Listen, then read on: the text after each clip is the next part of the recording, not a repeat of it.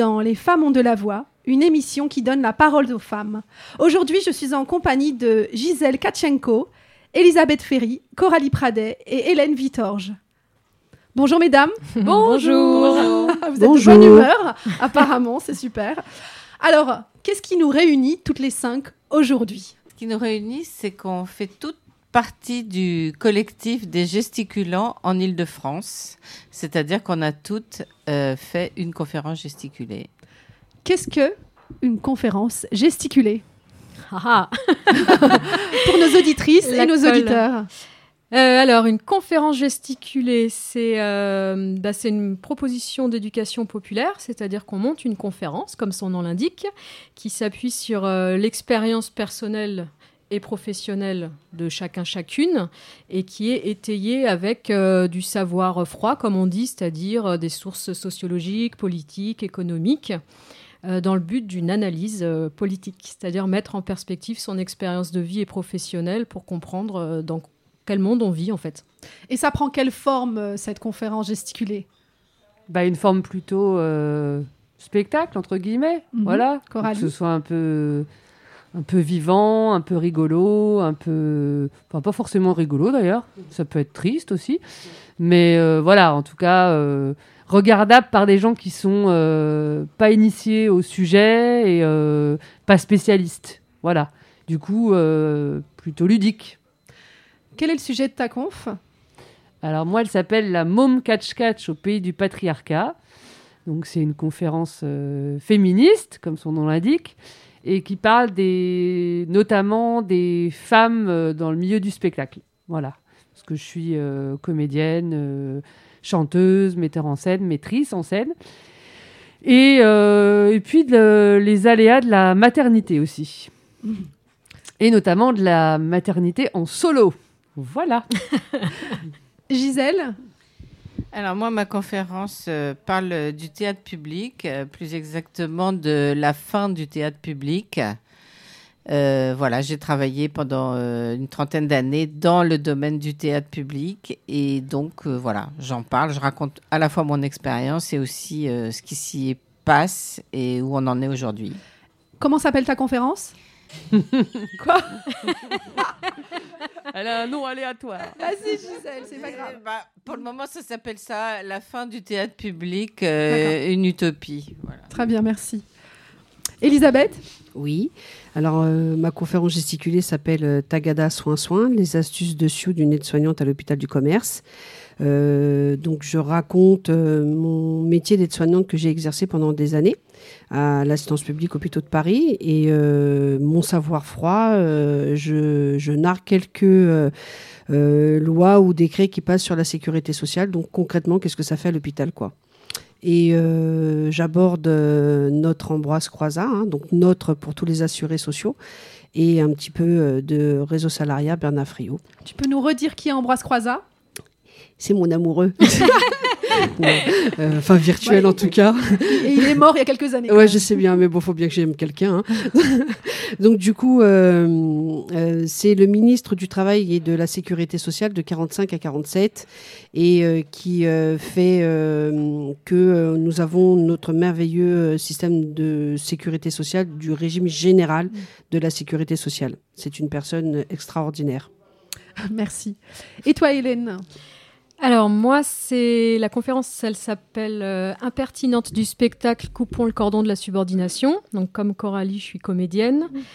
Et ça, de quoi ça parle? Euh, En fait, euh, bah, ça parle des violences institutionnelles, notamment euh, Pôle Emploi, puisque une intermittente du spectacle c'est une chômeuse, et parallèlement en tant que mère, de la violence aussi institutionnelle que j'ai pu subir avec lors de mon congé maternité. Et donc tout ça m'amène à proposer une petite déambulation dans la protection sociale. Donc ça rejoint euh, en partie le, sujet de, de Ellie. euh, à travers le prisme voilà, de l'intermittence du spectacle, qui est une protection euh, sociale particulière, et le congé maternité. et qui sont de euh, tout, ça fonctionnant avec le principe de la cotisation sociale et donc de la sécurité sociale et étant torpillé depuis les 40 ans. Et donc, euh, bah, je vais en profiter pour euh, présenter la mienne parce que moi aussi, je suis une conférencière gesticulante ou gesticulante, c'est comme ça qu'on nous appelle. Euh, moi, la mienne s'appelle J'aurais dû m'appeler Aïcha ou l'identité française en question. Et donc, elle par- parle de mes multiples identités et de mon rapport à l'Algérie et à la France, ces rapports compliqués qu'ont pu entretenir mes parents et mes ancêtres et que moi-même et mes semblables, euh, descendants de colonisés, peuvent avoir euh, vis-à-vis de la France et de cette identité française. Donc j'essaie de décortiquer un peu tout ça et euh, de comprendre quelle est ma place aujourd'hui dans cette société qui veut quelque part m'imposer une identité dont je ne veux pas. Voilà. Donc nous toutes donc faisons partie de cette association Conférence gesticulée. On s'est rencontrés à différents moments, mais voilà, pour certaines il y a quelques mois, d'autres il y a plus d'un an. Et donc on s'est retrouvés après le premier confinement autour euh, d'un sujet, de plusieurs sujets qui nous tenaient à cœur. Est-ce que vous pouvez un peu parler de- des circonstances en fait de, ce groupe qu'on a constitué, qui n'est pas exclusivement féminin, je dois le rappeler. hein. C'est pour l'émission que j'ai fait venir euh, les femmes. Alors, avant le deuxième confinement, on, on a réussi à jouer ce qu'on a appelé les inconfinés. Donc, c'est une conférence collective, c'est-à-dire qu'on était euh, cinq euh, gesticulants, gesticulantes. Et le sujet, c'était, comme son nom l'indique, euh, bah, la, la crise sanitaire.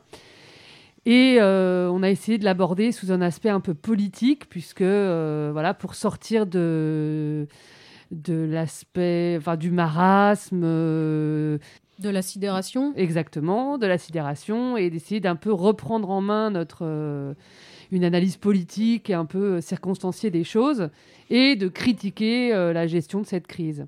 Et une conférence euh, collective, ça fait appel bien sûr au public, c'est-à-dire que nous, on donne euh, des anecdotes, on envoie des thèmes, on propose des thèmes, et les gens du public euh, proposent aussi leurs propres anecdotes et leurs analyses politiques. Voilà. Qui est à l'origine euh, des inconfinés? L'ardeur. Donc, euh, du coup, bah, moi, j'ai été formée par l'ardeur. Je pense que toutes les trois, on, On a a été formées. toutes été toutes- formées Ouais, par l'ardeur. Oui, ouais. euh, voilà. Ils proposent des formations euh, de 4 fois 4 jours euh, depuis des années maintenant, parce que ça fait 15 ans qu'existent ces conférences gesticulées, euh, dans lesquelles on peut euh, justement créer sa propre conférence gesticulée. Et donc c'est aller plus loin aujourd'hui, puisque euh, ils ont décidé de faire des conférences collectives qui s'appelaient les incultes, c'est ça? La première, oui. C'est ça, la la première c'était les incultes autour d'anecdotes et maintenant c'est les inconfinés autour euh, effectivement du euh, confinement et de la crise euh, sanitaire qu'on vit aujourd'hui. Comment avez-vous vécu chacune à votre tour les confinements? Ou Oh. même le premier confinement? Là, C'est Coralie qui, qui réagit Oh. comme ça. Qui veut commencer? Alors on va Gisèle. Alors moi, le premier confinement, je l'ai très mal vécu. En fait, je l'ai vécu comme euh, dans un état, alors là, vraiment de sidération, c'est-à-dire que euh, pensant que ça allait durer trois semaines, je me suis dit pendant trois semaines, je ne vais rien faire. Donc, je n'ai rien fait. En fait, je suis restée euh, voilà, sur mon canapé. Et, et comme ça a duré plus longtemps, en fait, après, j'ai jamais réussi à retrouver de l'énergie pour faire quelque chose. Donc, quand ça s'est terminé, j'étais euh, vraiment mal. Et donc, effectivement, ça m'a fait prendre aussi conscience de ma nécessité à voir des gens pour parler aux gens, pour, euh, voilà, pour euh, simplement communiquer en vrai, pas derrière des écrans, etc. Donc, c'est ça ma première sensation de, de ce premier confinement. J'étais à l'hôpital quand j'ai, enfin, je travaillais à l'hôpital quand on a fait H1N1. Si tu veux, j'ai plusieurs cicatrices, H1N1, Ebola, machin, enfin, tu vois, des trucs comme ça. Et donc, euh, la cohérence, c'est bah, de remettre évidemment euh, des lits en réanimation euh, en réanimation, parce que bon, aujourd'hui, il y a presque peu de lits en réanimation pour le nombre de personnes qui vivent en France. Après, il y a quand même de vivre avec un virus, bah, ça, on vit tout- toute la vie avec des virus, des bactéries, des machins, tout ça, et puis tant mieux, parce que ça nous fait notre immunité commune, et puis notre immunité tout court. Il y a aussi le fait, euh, euh, alors de faire son papier pour, euh, pour sortir, enfin, moi ça m'a beaucoup agacé. Moi, dans ma cité, il y a carrément eu des drones hein, qui sont passés. J'ai vu quand même pas mal de violences policières aussi. Je fais partie d'une, d'une, je suis bénévole dans une épicerie sociale et solidaire à Villejuif. J'ai vu des gens qui avaient faim parce que le premier confinement, il y a des euh, marchés qui étaient fermés, donc les marchés euh, pour aller, euh, donc du coup, les gens ils pouvaient pas faire les poubelles. Hein, cinquième, sixième puissance mondiale, c'est quand même aberrant. Bref, donc du coup, j'ai vu des choses atroces. Ça m'a mis quand même énormément en colère sur certaines choses. Et, puis bah, le deuxième confinement, en fait, bah, caca boudin, quoi. Voilà. C'est- Caca c'est- boudin, d'accord. Ouais, On finira sur ces mots. C'est exactement Merci ça. Elie. Hélène, comment avais-tu vécu ces confinements et peut-être euh, ouais, le premier confinement déjà? Euh, alors moi, je me suis pas mal arraché les cheveux parce que j'habite donc dans un appartement à Paris. J'ai deux enfants qui sont pas bien grands et que c'était, euh, ben, on était les uns sur les autres et on avait assez rapidement juste envie de s'entretuer. Donc c'était euh, le- l'école à la maison et tout ça, c'était vraiment l'enfer. Voilà. Et parallèlement, euh, une énorme colère. Euh, assez rapidement, il y a eu le décret qui autorisait euh, un certain nombre de secteurs à faire bosser les salariés 60 heures par semaine, à enlever les RTT euh, de manière unilatérale et à diminuer le temps de repos euh, hebdomadaire. Et en fait, moi, j'étais comme un lion en cage. Il se trouve que j'habite au rez-de-chaussée, que j'ai une vitrine et je commençais à écrire des slogans sur ma vitrine. C'est vrai, c'est vrai que je suis passée devant chez toi et je me suis demandé qui avait écrit ça. J'étais folle de rage Ouais. et tout ce que j'entendais n'a pas calmé ma colère en fait. Hmm. Voilà. Est-ce qu'il y a eu une différence euh, entre le premier et le deuxième confinement? Bah, le deuxième confinement, c'est pas un confinement puisqu'on peut aller travailler, on Mm. peut aller chez le médecin, on peut aller voir Mm. ses parents s'ils ont un problème, euh, euh, les enfants vont à l'école. euh, donc en gros, la seule chose qu'on n'a pas le droit de faire, et c'est ce qui se passe en ce moment maintenant que le confinement est terminé, c'est-à-dire avoir une vie sociale. Euh, puis on sait de quoi, enfin notamment dans la culture, euh, mais pas seulement. Donc euh, oui, c'est c'est très différent. Euh, moi, étant, en tant que mère célibataire, euh, j'ai fui lâchement Paris. J'ai pris mes deux enfants sous le bras et j'ai été dans une maison euh, familiale dans l'Aveyron. Mais ça n'a pas été euh, rose pour autant, euh, parce que isolée au fin fond de la Cambrousse avec des gamins, sachant que j'avais aussi... ma sœur était avec moi, avec sa nièce, avec ma nièce, avec sa fille, pardon. Et ben voilà, on était, on se sentait aussi comme des lions en cage malgré tout.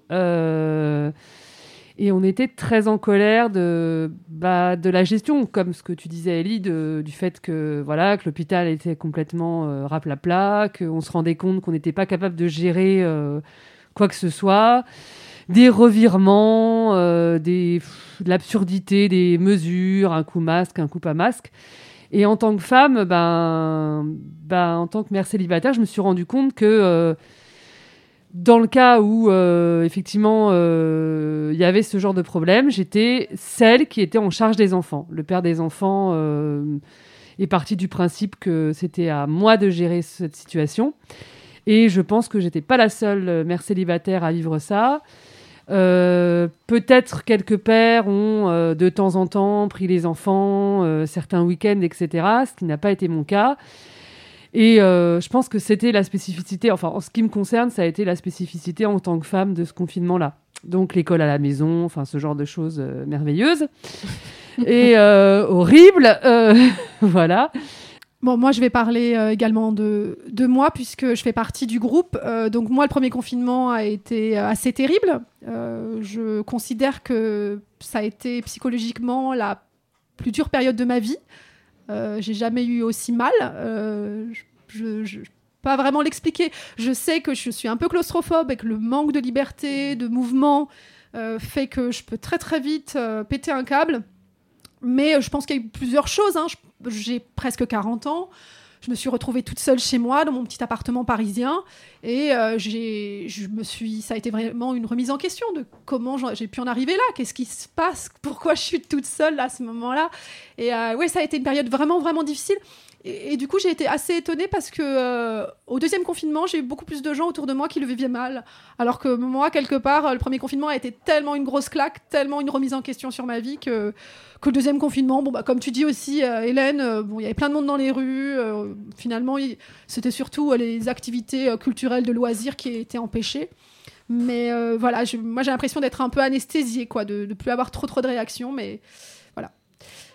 J'avais une question par rapport au confinement et à la situation qu'on vit en ce moment. euh, par rapport euh, justement aux femmes, on est des femmes, c'est une émission de femmes. Euh, Est-ce que les femmes ont vécu ce confinement différemment des hommes, vous pensez? Ouais, moi j'ai été marquée parce que quand même ce- ce- cette crise sanitaire et ce confinement, ça a été un gros révélateur du beau bordel dans lequel on vit. Et notamment que, euh, comme on a beaucoup entendu ce slogan, euh, première de corvée, première de cordée, c'était des premières. Et que tous les, toutes les personnes qui n'ont pas du tout été confinées, qui se sont tapées euh, à gérer toute cette merde, qu'elles soient euh, caissières, femmes de ménage, aides à domicile, soignantes, etc., bah, c'était des femmes. Et puis c'était des femmes qui étaient mal payées, alors que euh, bah, là, tout d'un coup, on se rendait compte que dans ce type de situation, c'était les plus qu'essentiels de notre société. Et ça, ça m'a beaucoup marqué. Ouais. Ouais.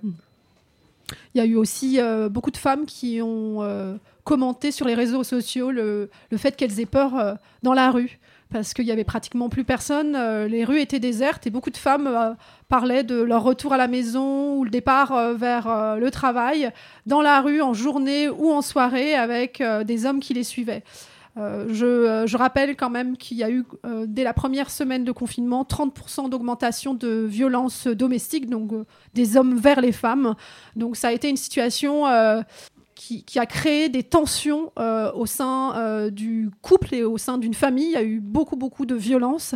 Euh, quand d'habitude, il y a des moments qui permettent de souffler, où un couple qui ne s'entend pas va pouvoir avoir des moments pour partir au travail, sortir, et là se retrouver ensemble, euh, déclaré apparemment énormément de violences domestiques, et notamment de personnes qui n'avaient jamais rencontré ça dans le passé.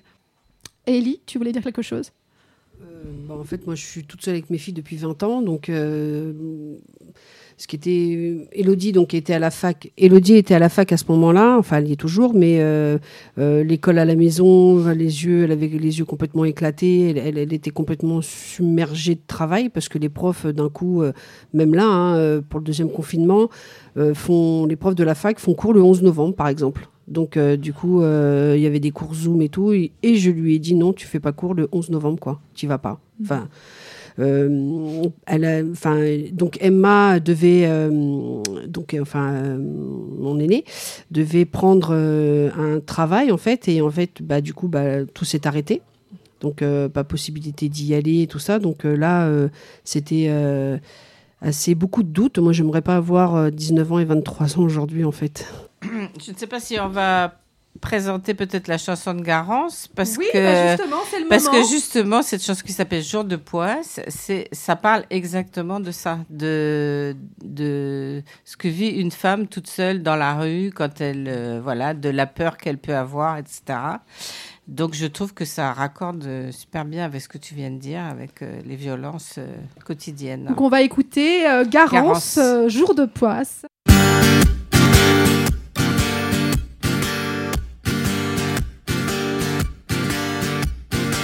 Toi qui me suis dans la rue, qui me dévisage à moitié nu.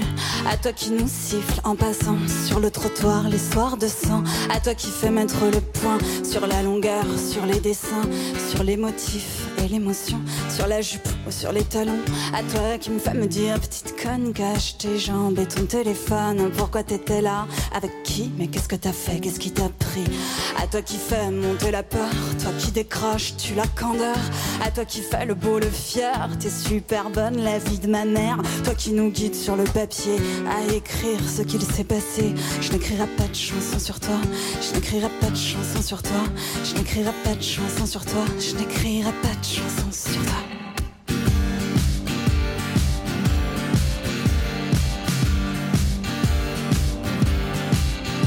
À toi qui fais se sentir sotte les filles le matin en culotte. Qu'est-ce que je vais me mettre sur le dos? Est-ce que ça passe? Est-ce que c'est trop pas de bruit, toi qui squattes sur les parkings en sortant de boîte. Toi qui fais faire le tour de la question sur les motifs et l'émotion. Toi qui décides l'itinéraire que mes copines prennent les soirs d'hiver. Toi qui fais plier des taxis quand on sort seul et qu'il fait nuit. Jamais je prendrai le dernier métro, ni le premier, j'en ai vu trop. Toi qui fais rallonger les robes, monter l'école, jeter l'opprobre. À toi qui sais mettre le point sur le coton, sur le satin. Je n'écrirai pas de chanson sur toi, je n'écrirai pas de je n'écrirai pas de chanson sur toi, je n'écrirai pas de chanson Il n'y aura pas un couplet, pas un refrain, pas un sonnet. Je ne sortirai pas une seule note de ma guitare, du fond de ma glotte. Je n'aurai pas même une pensée sur mon dégoût, ton humanité. Toi qui me fais baisser la garde quand j'ai trop bu, quand le sommeil tarde. Toi qui fais regretter le son de mes chaussures sur le béton. À toi qui fais monter l'angoisse à chaque tournant les jours de poisse. Toi qui fais monter la pression sur les motifs et l'émotion qui me fait marcher la tête haute, le regard droit. À la faute quand je me fais jolie pauvre tâche et que j'ai honte en démarche À toi qui va faire demi-tour, activer le compte à rebours. Toi qui me fais changer d'avis, je vais pas venir, j'ai plus envie. À toi qui vas mettre le poing sur le salaud et la putain. À toi qui sera là demain sur le boulevard au petit matin. Toi que je croiserai ce soir au coin de la rue en quittant le bar. Je n'écrirai pas de chanson sur toi. Je n'écrirai pas de chanson sur toi. Je n'écrirai pas de chanson sur toi. Je n'écrirai pas de chanson sur toi.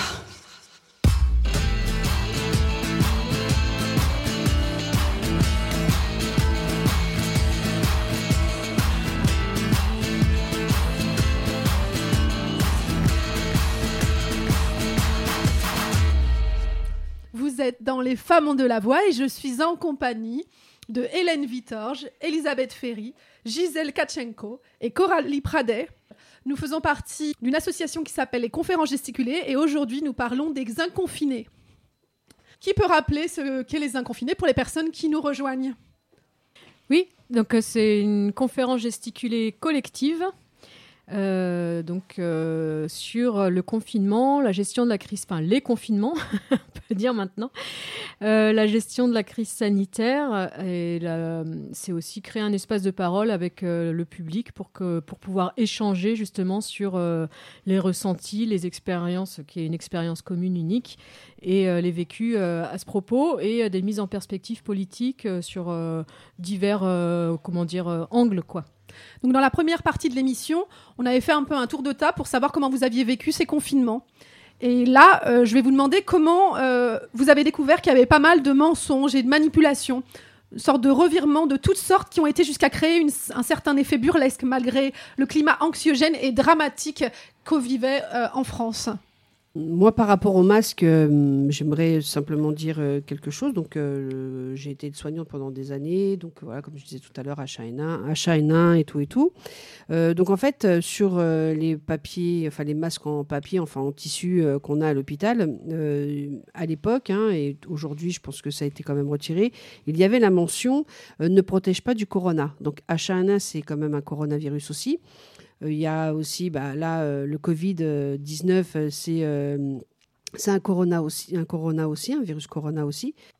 Le fait aussi euh, qu'on confine même des personnes saines, donc saines, ça veut dire sans, sans, sans, virus, c'est complètement hallucinant. Enfin, à l'hôpital, hein, parce que là, vu qu'on fait sortir les masques à l'extérieur et le gel hydroalcoolique, hein, le meilleur, c'est quand même un bon lavage des mains. Euh, on fait sortir euh, l'hôpital aussi à l'extérieur. Donc, du coup, euh, quelque part, ben, à l'hôpital, on ne mélange jamais les sains et, les infectés. Donc, c'est et les, personnes qui n'ont pas de virus, enfin, on a tous des virus, hein, tous des bactéries, tous des, parasites sur nous, c'est normal et heureusement. Il faut bouger en fait. Donc, euh, ce, ce, ce- ce discours euh, complètement anxiogène et ce discours euh, un coup tu peux, un coup tu peux pas, un coup tu peux, un coup tu peux pas. Enfin, donc du coup, tu, tu peux vraiment pas te faire un avis par rapport à ça. Ça s'appelle un peu de la manipulation. Enfin, c'est vu de ma fenêtre. hein. Enfin voilà. Donc quelque part et, et qu'on puisse et qu'on qu'on qu'on soit complètement séparés et euh, donc du coup qu'on puisse pas aussi euh, euh, ensemble pouvoir discuter de tout ça et, euh, et, qu'on- et en fait euh, qu'on nous demande aussi de faire une attestation, euh, je m'autorise à sortir.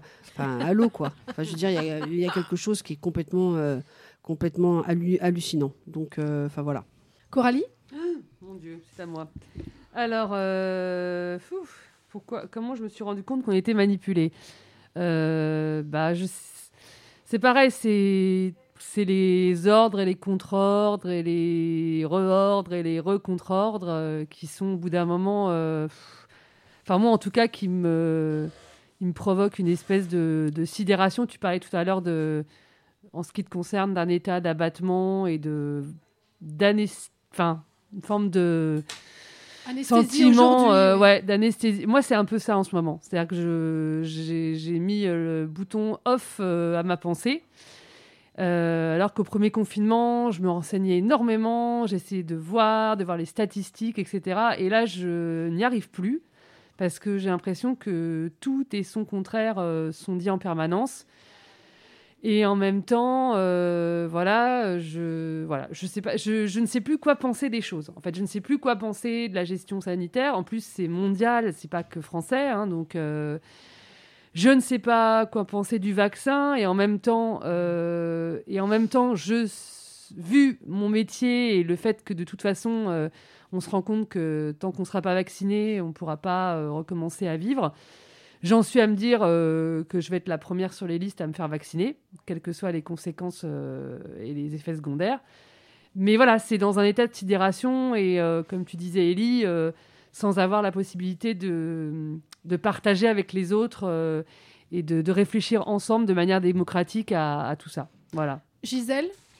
Alors, moi, en fait, ce qui s'est passé, c'est que je vais faire comme euh, beaucoup de gens, d'ailleurs, c'était extrêmement agaçant pendant ce confinement, ce premier, puis même le deuxième, d'entendre des gens dire, mais moi, je me plains pas parce que moi, je suis dans une très bonne situation. Donc, moi, j'avais pas une situation épouvantable pour, à vivre, mais j'étais beaucoup en contact avec des tas de gens pour qui les choses étaient très compliquées. Donc, on a déjà parlé du problème des enfants des gens qui avaient des enfants, l'éco- l'école à la maison, plus le travail à la maison en télétravail, euh, visiblement. Enfin, moi, j'ai vraiment des- euh, eu des, des, vu des amis qui étaient au bord de, de l'asphyxie mentale totale. Et puis d'autres, enfin voilà. Puis le fait qu'effectivement, on n'arrive absolument plus à voir, à savoir qu'est-ce qui est juste, qu'est-ce qui ne l'est pas. Euh, du coup, à, à fantasmer, à, à, à avoir quand même une seule chose, c'est que tous les médias disent la même chose et quelque chose qui est très anxiogène. Donc, pourquoi vouloir tellement rendre la population euh, anxieuse? Voilà. Moi, mes, mes, mes réflexions, elles étaient là. Et à partir de ce moment-là, euh, j'ai commencé à effectivement avoir en moi une colère par rapport à ça. Et je, je pense que faire euh, les inconfinés collectives et surtout de parler avec les gens, euh, c'est c'est vraiment pour moi une réponse à ça aussi. C'est créer l'échange, c'est euh, voir que bah il y a des gens qui, qui ont aussi d'autres réponses, qui peuvent être euh, poétiques ou autres, enfin ou intelligentes ou et que voilà on n'est pas tous dans un marasme. Il, y a, il faut on continue à vivre malgré tout. C'est des mois qu'on vit là tous et euh, il faut qu'on en ressorte aussi des choses euh, euh, soit pour la lutte, euh, soit euh, pour pour soi-même se sauver et vivre quoi. Je pense que la vie là, elle devient complètement prépondérante et que dans les échanges, moi c'est ce que je ressens en tout cas. C'est- Enfin c'est cette nécessité là que je ressens dans ces échanges. Et toi, Hélène, comment tu t'es rendu compte que on nous manipulait, qu'il y avait, il y avait des choses qui n'étaient pas claires, quoi? Euh, bah moi, ce que je ressens, c'est un gros déni de démocratie qui est tellement euh, flagrant que j'en suis hallucinée. et euh, les contradictions énormes au niveau des déclarations et des actes. Euh, au début du confinement, euh, on a entendu notre président dire qu'il avait conscience maintenant que l'hôpital c'était tellement important qu'il allait faire des choses. Et parallèlement, il y avait un document de la Caisse des dépôts et consignations, donc signé par notre cher président, enfin en tout cas validé, euh, qui accélérait la privatisation de l'hôpital public avec le menu, enfin par le détail qui circulait, que j'ai pu consulter. Donc j'ai mesuré le fossé entre, ben, en, en fait, des qui sont censés être des élus, donc des représentants, mais qui ne le sont plus, à mon sens, euh, qui, euh, qui font des grandes déclarations, en gros, de manipulation de ce qu'on appelle l'opinion publique, euh, qui est tout sauf de l'analyse, et parallèlement les actes concrets qu'ils font, qui sont en totale contradiction avec ce qu'ils annoncent. Et ça, pour moi, bah là, là, la confiance, elle est rayée de la liste. Enfin, c'est pas possible de les écouter, en fait. D'ailleurs, les 12 000 lits de réanimation euh, qui étaient prévus au départ, euh, on n'y est toujours pas, je crois. Bah Voilà. non. Oui, c'est ça. J'allais demander, est-ce qu'il y a un seul lit de réanimation qui a été ouvert? C'est plutôt l'inverse. Pas de chiffre. J'aimerais aussi qu'on parle de la loi Rivotril Donc au mois de mars, euh, euh, alors l'euthanasie n'est pas euh, n'est pas autorisée en France, mais dans les services hospitaliers, avec l'équipe pluridisciplinaire et tout et tout. Donc du coup, on aide des fois des patients qui sont qui sont vraiment qui sont vraiment pas bien et tout ça. Et là, en fait, bah, la loi Rivotril, donc qui est passée dès que le confinement a, été mis en place, c'est le médecin qui, qui passe du Rivotril. Donc c'est un très bon médicament, hein, comme pas mal de médicaments qui sont très vieux et qu'on connaît euh, tous les effets euh, euh, premiers et secondaires. Et en fait, donc du coup, on, eux décidaient seuls d'amener les gens à la mort, quoi. Donc euh, moi, je suis quand même assez choquée par rapport à ça. Euh, Que, que dit la loi exactement? bah, bah, en fait, tu, que tu peux pas mettre le patient, euh, vu qu'il n'y a plus de, de, de lit en rien. Donc, euh, si la- la- le patient il est en, en mode respiratoire faible, enfin, que, là, j'ai plus le mot, ça m'échappe. Ou qu'il est trop âgé. Oui, ou qu'il est trop âgé. En fait, tu lui passes le Rivotril, les roules Mapoule, il va avoir Saint-Pierre, quoi. Hmm. Donc euh, là, je pense qu'il y a des enquêtes à faire par rapport à cette, à cette loi. Et on- quand on va soulever euh, ce tapis-là, ça va être très moche. Comment pensez-vous que les pouvoirs ont réussi, grâce aux chiffres, grâce au, au vocabulaire utilisé, à l'expertise, à obtenir une telle obéissance de la part des concitoyens? 135 euros d'amende. Notre liberté, elle vaut 135 euros. Après, ça monte un petit peu plus et après 6 mois de prison. C'est ça, en fait. Dans la plupart des autres pays, il n'y a pas de- d'amende d'ailleurs. C'est simplement des conseils. Mais euh, il y a presque qu'en France où on impose ces 135 euros. En À la population. aussi. En Espagne aussi. ouais. Après, il y a le matraquage des chiffres, c'est-à-dire que d'avoir une sorte de décompte de chiffres qui paraissent extraordinaires, mais qui, où on ne sait jamais bien à quoi ils, font référence. Un coup, c'est la mortalité, un coup, c'est la, la- létalité, pardon, donc le nombre de morts par rapport au nombre de cas positifs. Un coup, c'est le nombre de personnes positives. Enfin, tout est tout orienté pour qu'il y ait des gros chiffres qui sont dits avec euh, un ton où c'est tellement grave. Aujourd'hui, nous en sommes à 512 et demain, nous en sommes à 513. Oh mon Dieu, nous sommes et voilà. Et donc en fait, on sait pas. On a juste, bah, c'est de la communication quoi. On est juste euh, pris dans le faisceau euh, anxiogène et bah, avoir peur, ça, ça, inhibe l'action, tout simplement, et la lutte. Des fois, j'ai l'impression qu'ils s'inspirent euh, du livre euh, 1984 de George Orwell. Donc, tu sais, ils doivent prendre les pages. Alors, comment il dit dans le bouquin? Ah, bah oui, tiens, et si on faisait ça? Tu vois, et donc, du coup, on est complètement sidéré. Et comme on ne peut pas se réunir ensemble pour pouvoir euh, euh, saboter leur, euh, leur histoire, hein, enfin, tu vois, leur, leur discours et tout ça, et qu'en fait, ils nous volent des mots, donc ils nous volent des pensées et tout, donc en fait, on, on se retrouve bernique, en fait. Si on, repense au discours de Macron, le, fameux discours où il a prononcé six fois ou sept fois guerre, qu'est-ce que vous pensez que ça a fait dans la tête des gens de recevoir ce discours? Alors, moi, en vrai, je ne sais pas vraiment ce que ça fait aux gens, parce que je pense que, par exemple, les gens jeunes aujourd'hui ne sont pas les plus euh, opposés à ce qui se passe, en fait. Euh, justement, je suis assez étonnée. Par exemple, moi, le mot couvre-feu, c'est un mot que je veux même pas qu'on emploie devant moi, parce que c'est insupportable, et qu'effectivement, les gens qui ont vécu le couvre-feu, euh, ils savent ce que c'est, et, ils savent à quelle, à quelle situation ça, rapporte vraiment. Donc, je crois que il a, il a. Enfin bon, et moi j'ai un avis qui est pas très bon. euh, C'est que, en fait, il a, il a cru bien faire. Il a cru faire faire croire aux gens que euh, voilà, on était en guerre. Sauf que ça a été démonté tout de suite. Donc en plus, c'est complètement raté son effet. Bon, enfin, moi c'est ce que je pense. Par contre, des spots télévisés qui ont été tournés en boucle euh, qui était sur les, qui était tourné par les, enfin, avec l'argent de l'argent public, où on voyait une femme euh, qui fêtait son anniversaire avec ses enfants et qui dans la, dans l'image d'après était morte. Euh, je pense que ça c'est, ça c'était très efficace sur la peur. Voilà. Pourquoi tu dis que les jeunes sont moins sensibles au couvre-feu parce qu'ils ne l'ont pas connu? Euh, en fait, parce qu'ils ils ont l'impression que c'est que voilà, c'est quelque chose qui est arrivé, c'est comme ça. Après, ils, ils essayent de, ben, de ruser, effectivement, pour pas avoir d'amende et pour quand même euh, faire ce qu'ils ont envie de faire, ben, ce qui se comprend euh, à leur âge.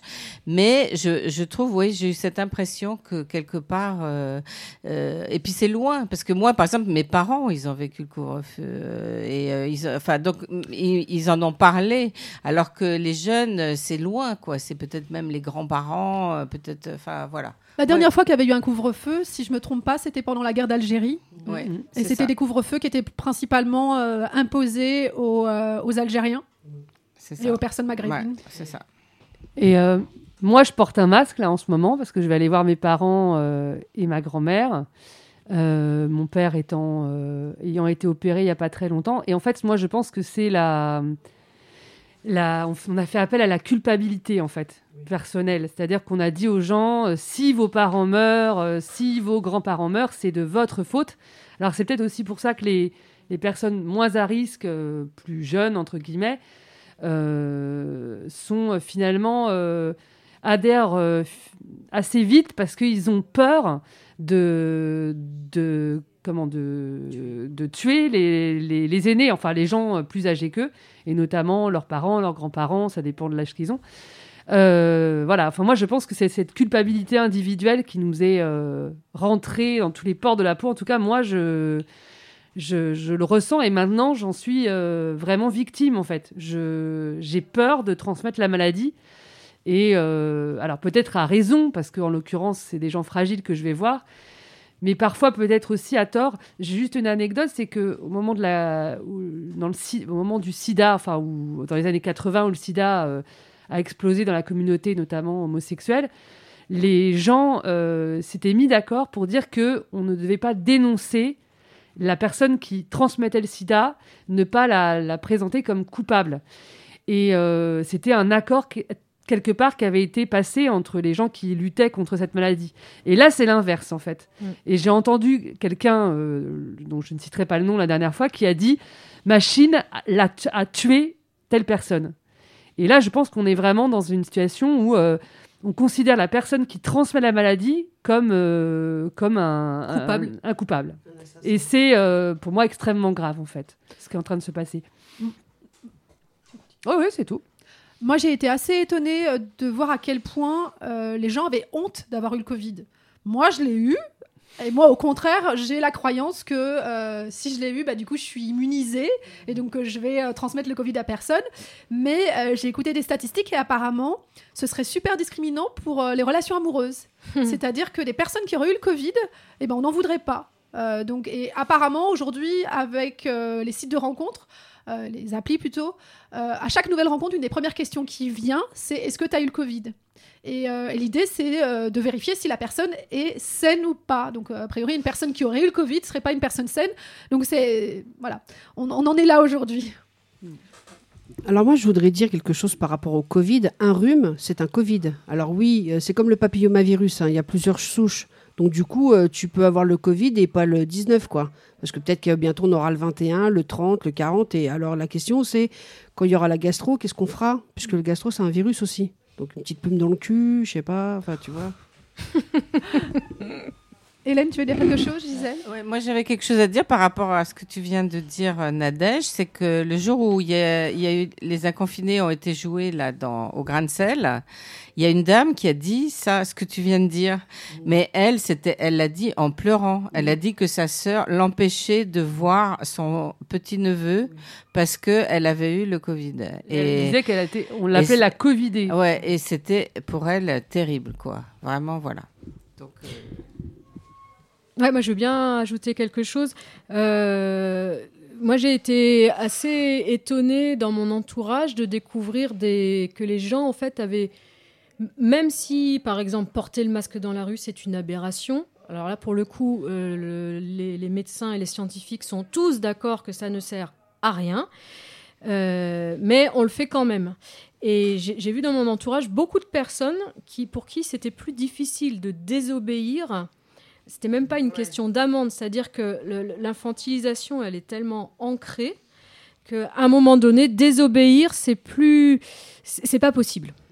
Et, euh, et en fait, euh, ça m'a, ça m'a vachement interpellée parce que je me suis dit, mais on nous demande enfin après respecter je suis pas en train de dire qu'il faut pas respecter la loi mais il y a un moment donné la loi c'est un enfin c'est c'est une organisation c'est une décision collective en réalité. Donc il y a un moment donné si les règles qu'on fixe et pour le coup qui ne sont pas des règles que le que nous nous fixons mais qu'on nous fixe euh, sont des règles qui nous paraissent incohérentes et euh, complètement qui servent à rien comment ça se fait que ce qu'on s'est pensé comme de la désobéissance Et c'est ça rejoint ce que je disais tout à l'heure, c'est qu'on est vraiment dans un déni de démocratie. C'est-à-dire que euh, le citoyen n'a pas le droit de penser par lui-même, n'est pas un adulte, et tout ce qu'on vit là, moi, fait référence à l'infantilisation des adultes. Les adultes n'ont pas le droit d'être des adultes. En gros, en France aujourd'hui. C'est vraiment l'effet que ça me fait et qui me met dans une colère, mais, mais insurmontable, quoi. Merci pour tous ces témoignages et analyses. On va à présent faire une deuxième pause musicale. Donc, Ellie, je crois que tu vas nous présenter une, un morceau que tu as choisi. Oui, donc euh, c'est euh, une poétesse, euh, druidesse, euh, déesse qui s'appelle Estelle Meyer. Et en fait, elle chante super bien. Et donc, du coup, le titre, c'est pour toutes mes sœurs. Et ça parle de quoi? Bah, écoute la chanson. Merci Fabienne. On écoute ça.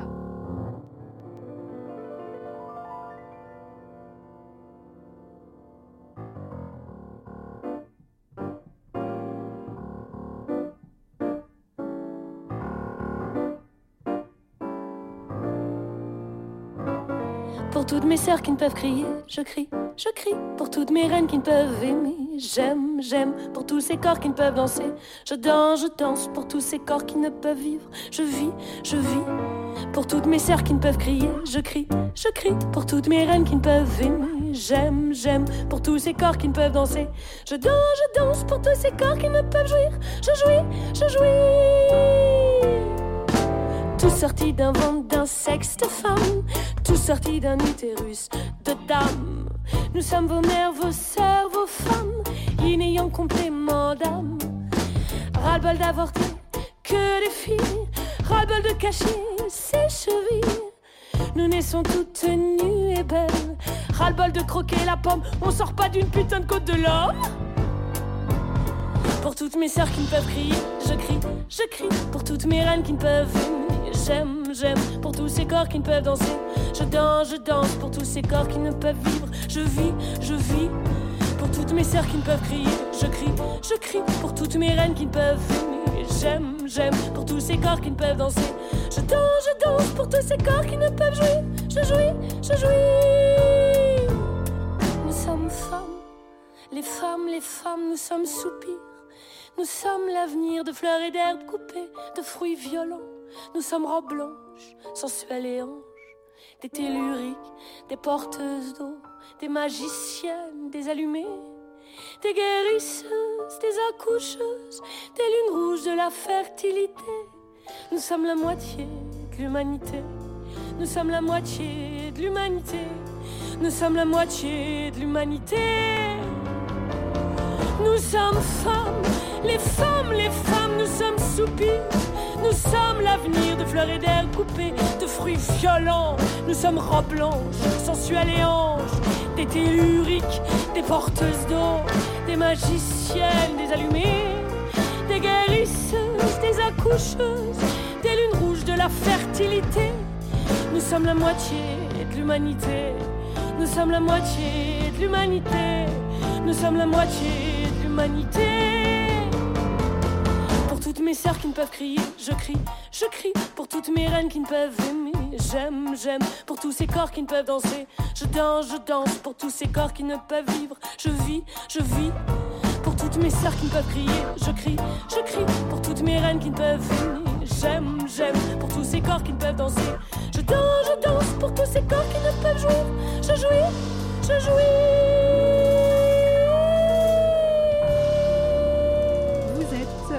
Les Femmes ont de la voix et aujourd'hui je suis en compagnie de Hélène Vitorge, Elisabeth Ferry, Gisèle Katchenko et Coralie Pradet. Nous sommes toutes les cinq des conférencières gesticulantes et aujourd'hui nous parlons des inconfinés. Donc est-ce que, mesdames, vous pourriez nous expliquer comment tout a commencé, comment on s'est retrouvés et comment les inconfinés version Île-de-France ont débuté? Bah, Il y a eu une première version des inconfinés euh, par euh, l'Ardeur, donc la, la SCOP d'éducation populaire par laquelle on a été euh, formé en Bretagne. Et euh, on a décidé de reprendre ce principe en Ile-de-France avec, bah, avec nos petits bras et nos petites voix et voilà, notre Pourquoi volonté à nous. Ben, justement, dans un esprit, euh, ce dont on parlait tout à l'heure, c'est-à-dire un esprit de partage, euh, d'échange de- d'expériences, etc. Et pour essayer d'avancer un petit peu sur euh, des solutions, des, des, enfin, comment sortir de cette merde, voilà, pour pas dire autre chose, et euh, qu'est-ce qui va devenir après, et de réfléchir euh, tous ensemble et avec le, avec les gens qui viennent voir la, conférence à ce qui pourrait, ce qui va advenir et ce qu'on pourrait faire à la prochaine crise, parce qu'il y a certainement y en avoir une, voire plusieurs. Mm. Voilà, en gros. Je me souviens qu'il y avait euh, une forme d'urgence à se retrouver. C'est-à-dire qu'on était toutes euh, et tous isolés. Et il y avait vraiment ce, ce besoin vital euh, de se sentir utile, investi, de faire quelque chose pour que ça bouge, parce que on avait cette sensation de, de subir vraiment. Et donc le collectif a été une solution. Euh, Est-ce que vous pouvez expliquer un peu comment ça s'est passé, euh, donc euh, ces rencontres? Entre nous? Oui, entre nous. Euh, bah, en fait, on s'est réunis, tout simplement, ce qui est déjà un acte de résistance euh, énorme aujourd'hui, en vrai, dans un lieu public, euh, voilà, donc euh, en faisant attention, mais en étant là en présentiel, avec ceux qui soit ne pouvaient pas, soit ne voulaient pas être en présentiel, qui étaient en visio. On a fait des espèces de réunions mixtes. Euh, et pour essayer d'échanger, bah déjà, nous, comment on vivait ça, comment on traversait ça, et qu'est-ce qu'on pouvait faire?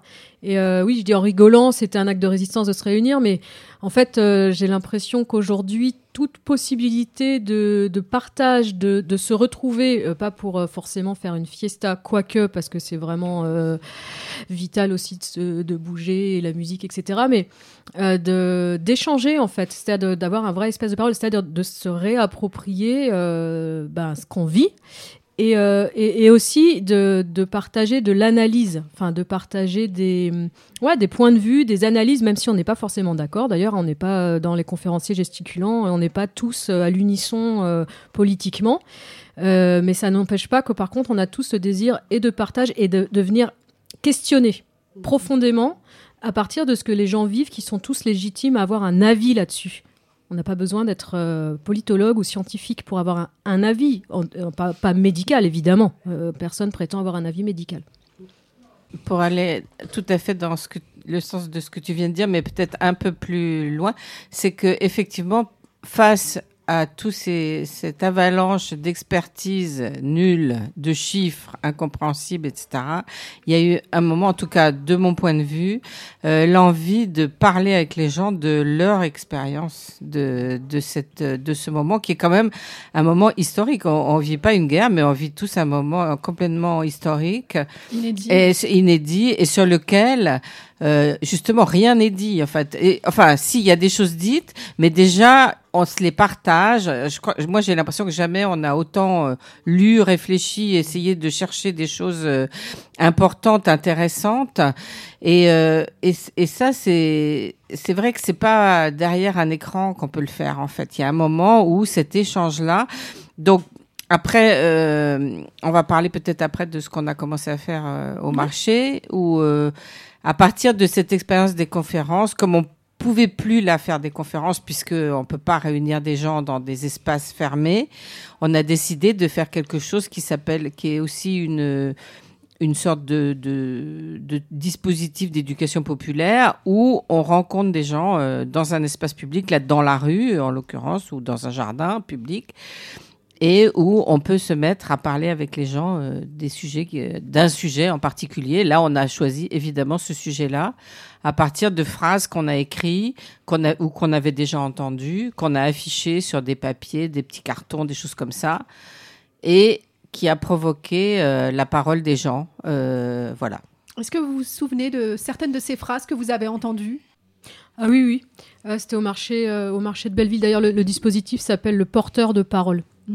Euh, oui, oui, bah, Euh, J'ai le souvenir d'une femme qui est venue assez facilement nous parler tout de suite et qui, euh, à peine au bout de trois phrases, était en larmes et nous expliquait qu'en fait, elle est toute seule et que tous les jours, elle pleure et que tout d'un coup, en une fraction de seconde, on avait la détresse totale de quelqu'un qui respecte le, plus possible les règles, mais étant seule déjà d'un certain âge, ben, elle est foudroyée par cette situation en fait. Euh, un autre, un monsieur qui m'a longuement parlé, donc c'est pour ça que je m'en souviens peut-être plus, euh, qui disait euh, le Covid c'est une chose, mais quand vous allez voir le dégât justement des personnes et notamment les personnes âgées qui vivent toutes seules, euh, ça va être une autre une autre mesure euh, des, des dégâts largement plus plus étendus. Euh, Donc, je rappelle le dispositif. euh, donc, on était euh, au niveau du métro Couronne, sur le marché de Belleville, un vendredi. Et le dispositif, c'était un grand panneau avec des citations de personnes sur le Covid, sur le confinement, comment ils s'étaient sentis, comment ils avaient perçu leurs analyses politiques. Et on avait mis tout en haut comment vous sentez-vous. Et donc, beaucoup de gens se sont arrêtés. Euh, moi, j'étais assez surprise. Les gens étaient très intrigués. Et puis, euh, on commençait par une phrase toute simple qui était Comment allez-vous? Alors, naturellement, ils répondent Bah, ça va. Et puis, euh, on, on reprend Non, mais vraiment, comment ça va? Comment allez-vous? Comment vous sentez-vous? Et là, quand ils sentent l'attention, qu'on va les écouter et que vraiment on leur demande sincèrement comment ils vont, là, pareil, moi aussi, j'ai une ou deux personnes qui sont mises à pleurer mais hyper rapidement. Et parfois qui n'arrivent pas à mettre de mots dessus, quoi, mais, euh, mais qui nous ont remerciés. Moi, c'est ce que j'ai Mhm. noté. C'est beaucoup de remerciements, de merci d'être là, merci de faire ça. On en a besoin. Donc, je pense que c'est, ça a été une très bonne expérience et, et on a envie de le refaire d'ailleurs. hein. ouais. Ça va pas. C'est- Ce qui était drôle, c'est j'ai j'ai le souvenir d'une femme qui était entre, euh, qui était vraiment euh, à mi-chemin entre la peur de la contagion, donc elle avait son masque. Quand on parlait, bah, quand on parle, voilà, on a tendance à se rapprocher des gens. À chaque fois que je faisais un pas, elle reculait, donc je réalisais que je m'étais trop approchée d'elle par rapport à qu'elle était très craintive du virus ou de l'éventuelle contamination. Et parallèlement, le besoin de parler qui fait qu'elle restait quand même là. Et quand moi j'av- j'a- j'avançais plus, du coup c'est elle qui recommençait à avancer. Il y avait vraiment ce va-et-vient euh, entre euh, la peur énorme et le besoin de parler et d'échanger aussi énorme, quoi. Quelles autres actions euh, vous avez fait, on a fait? Ellie Du collage, du scotchage. Donc, euh, de, de ce collage de quoi? Euh, bah, on a mis des, on a mis des chiffres, on a, euh, on a collé aussi nos revendications. Voilà. euh, moi, Par je- exemple euh, bah là tout de suite, j'ai pas, je me souviens plus parce que je fais ça régulièrement, donc avec les gilets jaunes aussi, et puis même avec euh, des trucs euh, syndicaux et tout ça. Bon après, euh, moi il y en a un que je regrette et que j'ai pas écrit. J'aimerais appeler au sabotage, mais au sabotage de quoi Je sais pas. Tu peux y réfléchir quoi. Donc euh, tu vois. Mais euh, j'en sais rien moi. Vive la cotisation sociale, vive Ambroise Croizat. euh, Qu'est-ce qu'on a écrit euh, tu- euh, ah oui, plus de lits, euh, enfin, plus de fric pour l'hôpital public, euh, plus de lits en réanimation. Enfin, tu vois des trucs euh, concrets, quoi. Déconfinons nos têtes aussi de manière plus générale. Mm, Ouais, voilà. Donc, Parce euh, que c'est- Déconfinons nos cœurs. Et nos Ouais, cœurs- bah parce que oui, parce qu'on a quand même, on, est, on subit tous cette espèce d'anesthé- d'anesthésie, pardon, intellectuelle et, et physique du coup, puisqu'on n'a plus le droit de bouger, et que bah, on, l'intègre très rapidement, c'est-à-dire qu'on l'intériorise tellement bien, on est habitué à faire ça. Euh, après, moi, j'ai commencé aussi à faire un collectage de, phrases, en fait, euh, que j'a- j'avais commencé depuis le début, euh, et euh, de gens qui me parlent, qui, euh, soit euh, même euh, des fois au téléphone, ou qui parlent quand on a fait le porteur de parole, ou moi qui me parle à moi. Et euh, j'ai- continué à faire ça. Euh, et je, je pense que je, à la fin, j'aurai comme ça euh, un certain nombre de phrases qui sont pas toutes très gaies. pour On pourra peut-être faire une émission juste euh, là-dessus, autour de ça, où lire. euh, on Ouais. pourra les lire. Ouais. Ça pourrait être pas mal. Moi, j'ai pas participé au, à mon grand dame à- au collectage, enfin au porteur de parole. Mais tu as eu des idées. Non, mais c'est même pas ça. C'est que j'ai, moi, j'ai beaucoup chanté dans les EHPAD finalement depuis mai, euh, parce que je, voilà, je suis chanteuse et finalement, c'est les seuls endroits euh, dans lesquels on a continué à chanter, paradoxalement. Euh, et là encore jusqu'à jusqu'au 31 décembre.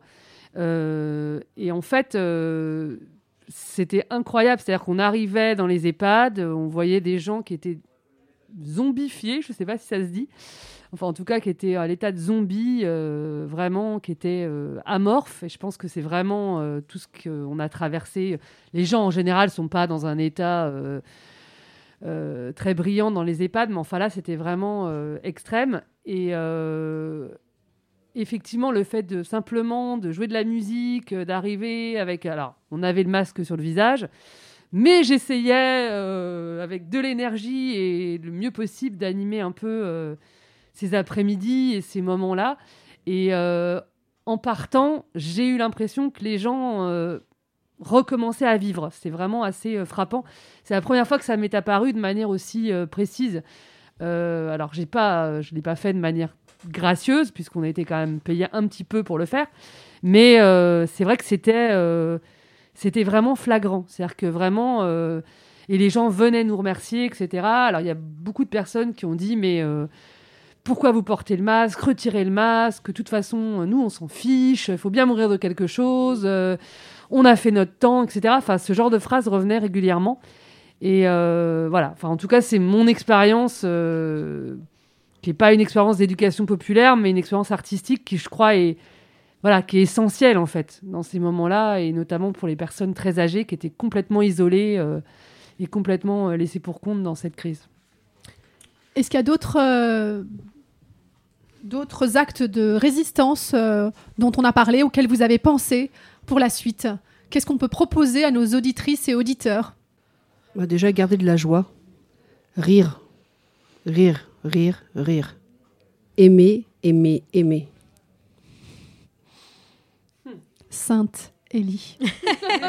Je suis loin d'être sainte, mais. euh, non, non, mais. Non, non, non.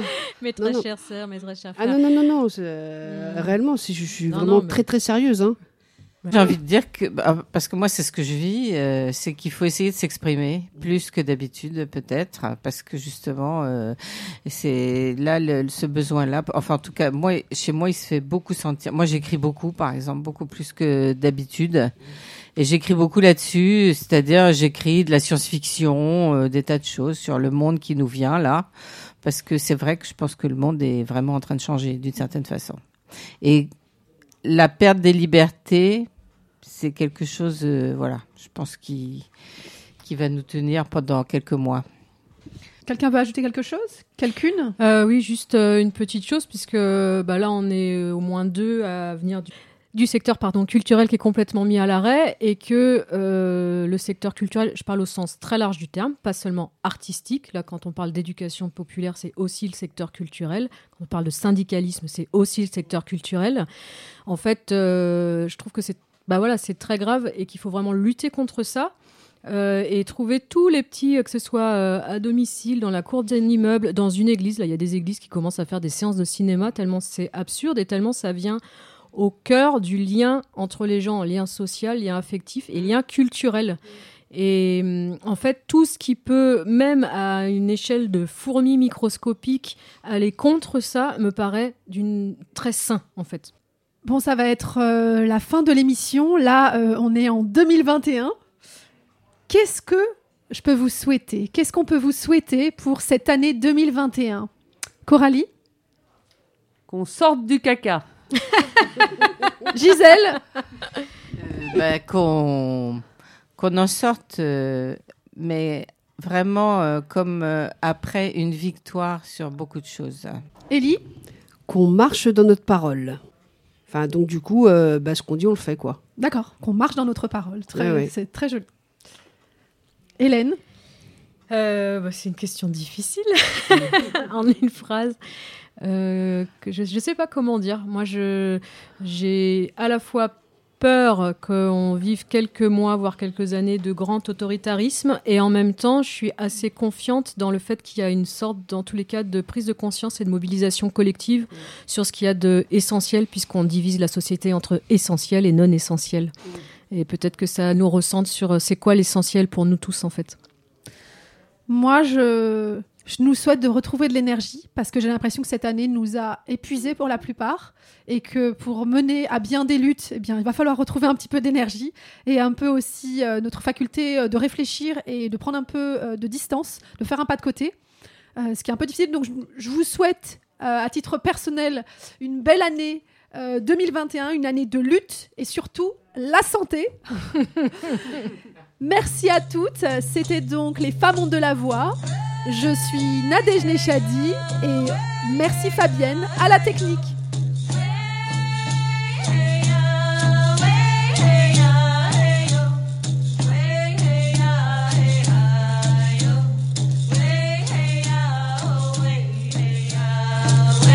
Les femmes de la voix, une émission qui donne la parole aux femmes. FPP